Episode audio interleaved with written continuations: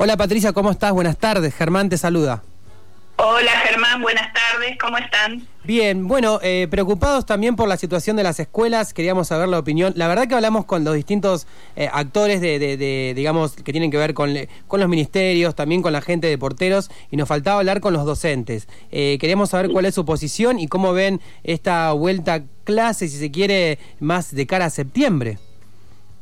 Sí, eh, bueno, primero eh, te quería decir que todavía no está definida la fecha. En principio se dice septiembre, pero bueno, ya lo hemos dicho antes, tenemos, eh, va, se tiene que analizar en general la situación sanitaria mm. general, primero de la provincia y segundo de nuestra localidad, que lamentablemente es bastante, no es muy, es muy optimista, porque cada día vemos que vamos empeorando. Hmm. Ahora, lamentablemente, volvimos a tener circulación comunitaria del virus.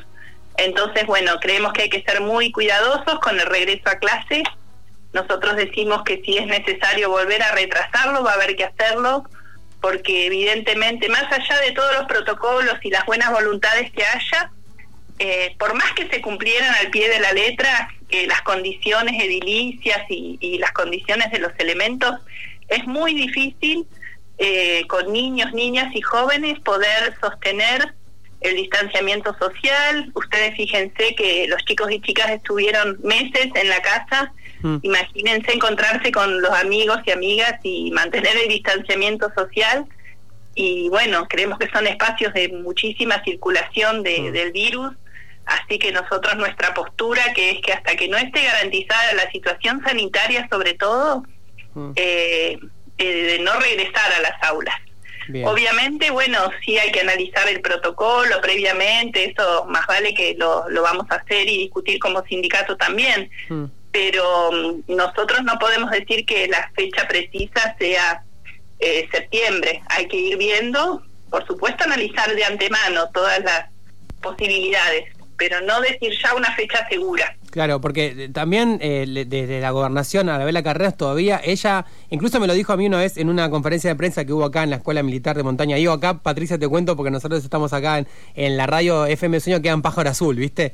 Acá, acá por el barrio, digo. Y ella me, confirmaba que en septiembre iban a volver las clases, pero bueno, imagino que también todas estas cosas que decís, porque yo me imagino un niño, una niña de 8 años, explicarle todo vuelva a la clase, eh, vuelvan las clases y decirle, bueno, pero no puedes, no sé, darle un abrazo a tu compañero. En el recreo, por ejemplo, ¿cómo harían con los chicos? Claro, teóricamente, em, eh, en principio habían dicho que no iba a haber recreos.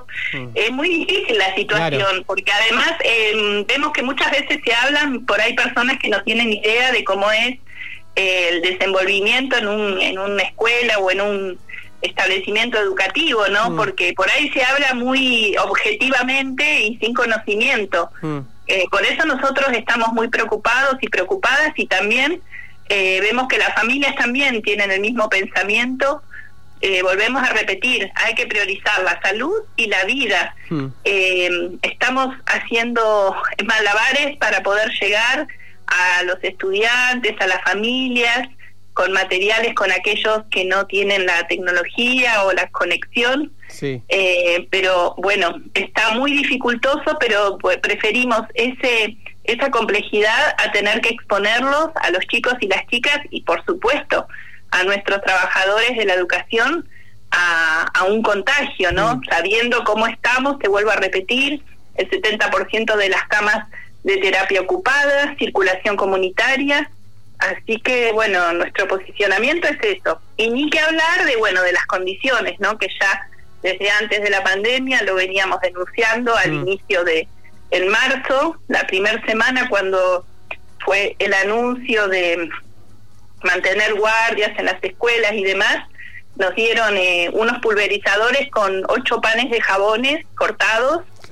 eh, para hacer agua jabonosa. Entonces, mm. bueno, más vale que es un poco risorio eso, ¿no? Sí, sí, sí. Le comentamos a la audiencia, estamos hablando con Patricia Lande, ella es secretaria general de Unter Bariloche. Patricia, ¿qué otras cosas les preocupan a ustedes en relación a, la, posible vuelta a clases de este año? Y ahí lo linkeo con otra pregunta, que me imagino que también se deben hacer un montón de padres y madres que llevan a, a sus hijos a la escuela, que no conviene dejar que pase este año y seguir con esta modalidad y o arrancar ahora. Me imagino que eso también debe estar un poco también en, la tela del juicio, ¿no? Bueno, arrancar ahora, de hecho el lunes empezamos, y eh, mm. seguimos trabajando en la virtualidad. Ya te vuelvo a repetir, la fecha de septiembre habría que revisarla y bueno, ir viendo, ir evaluando cómo se desenvuelve la situación. Por ahí también entiendo que en la provincia a lo mejor hay eh, localidades o parajes que no tienen virus y, y no sé si se podría iniciar en esos lugares, mm. siempre y cuando no sea un riesgo también para que para que retome el virus en, en esos lugares en los que no están, ¿no? Pero en nuestra ciudad precisamente lo veo muy complicado. Y lo y, y lo vuelvo a decir, si es necesario volver a postergar la fecha, nosotros vamos a sostener eso porque priorizamos que, que el cuidado y la salud. Bien, ¿pudieron resolver el tema de los aguinaldos, Patricia, o cómo sigue esa? No, ese sigue siendo parte del reclamo, seguimos mm. pidiendo paritaria, el pago, el aguinaldo se cobra mañana, pero se cobra en cuotas, en los sueldos eh, mayores a 30 mil mm. y mm, bueno, seguimos exigiendo el pago en tiempo y forma también mm. y volvemos a reiterar que los trabajadores y trabajadoras siempre somos quienes estamos más a mano para hacer ajustes o para o para paliar dificultades financieras que tiene la provincia que, está largamente endeudada y bueno, no se no se asiste digamos a, a cobrar por ahí mayores impuestos, a hacer una reforma tributaria, cuyo proyecto ya hemos presentado desde la CTA, mm. para que, bueno, los sectores que más ganan, que de hecho en esta pandemia han ganado muchos sectores, mucho más, mm. eh, que puedan aportar de manera más equitativa y no que siempre seamos los mismos los que aportemos desde desde el pueblo, ¿no? Porque bueno, la población en general con el IVA eh, gasta casi todos sus sus ingresos en alimentos, en alquiler, en indumentaria y bueno, los que ganan grandes eh, montos de dinero eh, no, tributan, digamos, en proporción a esas ganancias. Así que bueno, estamos militando para que esas leyes salgan, tanto a nivel provincial, en la que presentamos el proyecto como CTA, como a nivel nacional, ¿no? Porque realmente los estados con esta pandemia están teniendo gastos eh, muy muy grandes, ¿no? Obviamente, no solo el sistema de salud, sino sostener todas las estructuras también laborales, así que bueno, insistimos con eso. Patricia, por último, y gracias por tu tiempo, eh, acá, como te decía, estamos en los kilómetros. ¿Qué le dirías a los papás, los mamás, eh, los tutores de, que, que llevan chicos a la escuela en este momento tan complicado? Mira, eh, las familias están muy en sintonía con esto que te estamos diciendo, porque obviamente son sus hijos, hijas y obviamente van a querer preservar el cuidado de su vida.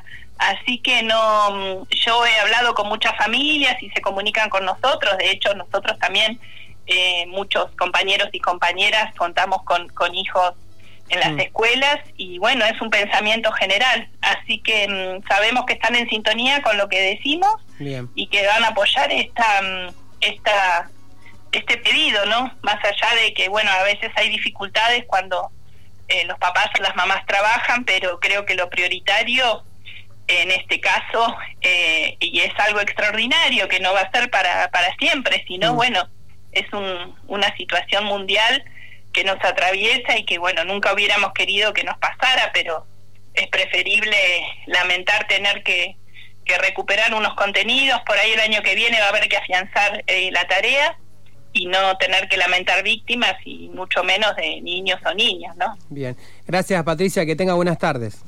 Bueno, muchas gracias a ustedes. Un saludo para toda la audiencia. Chau.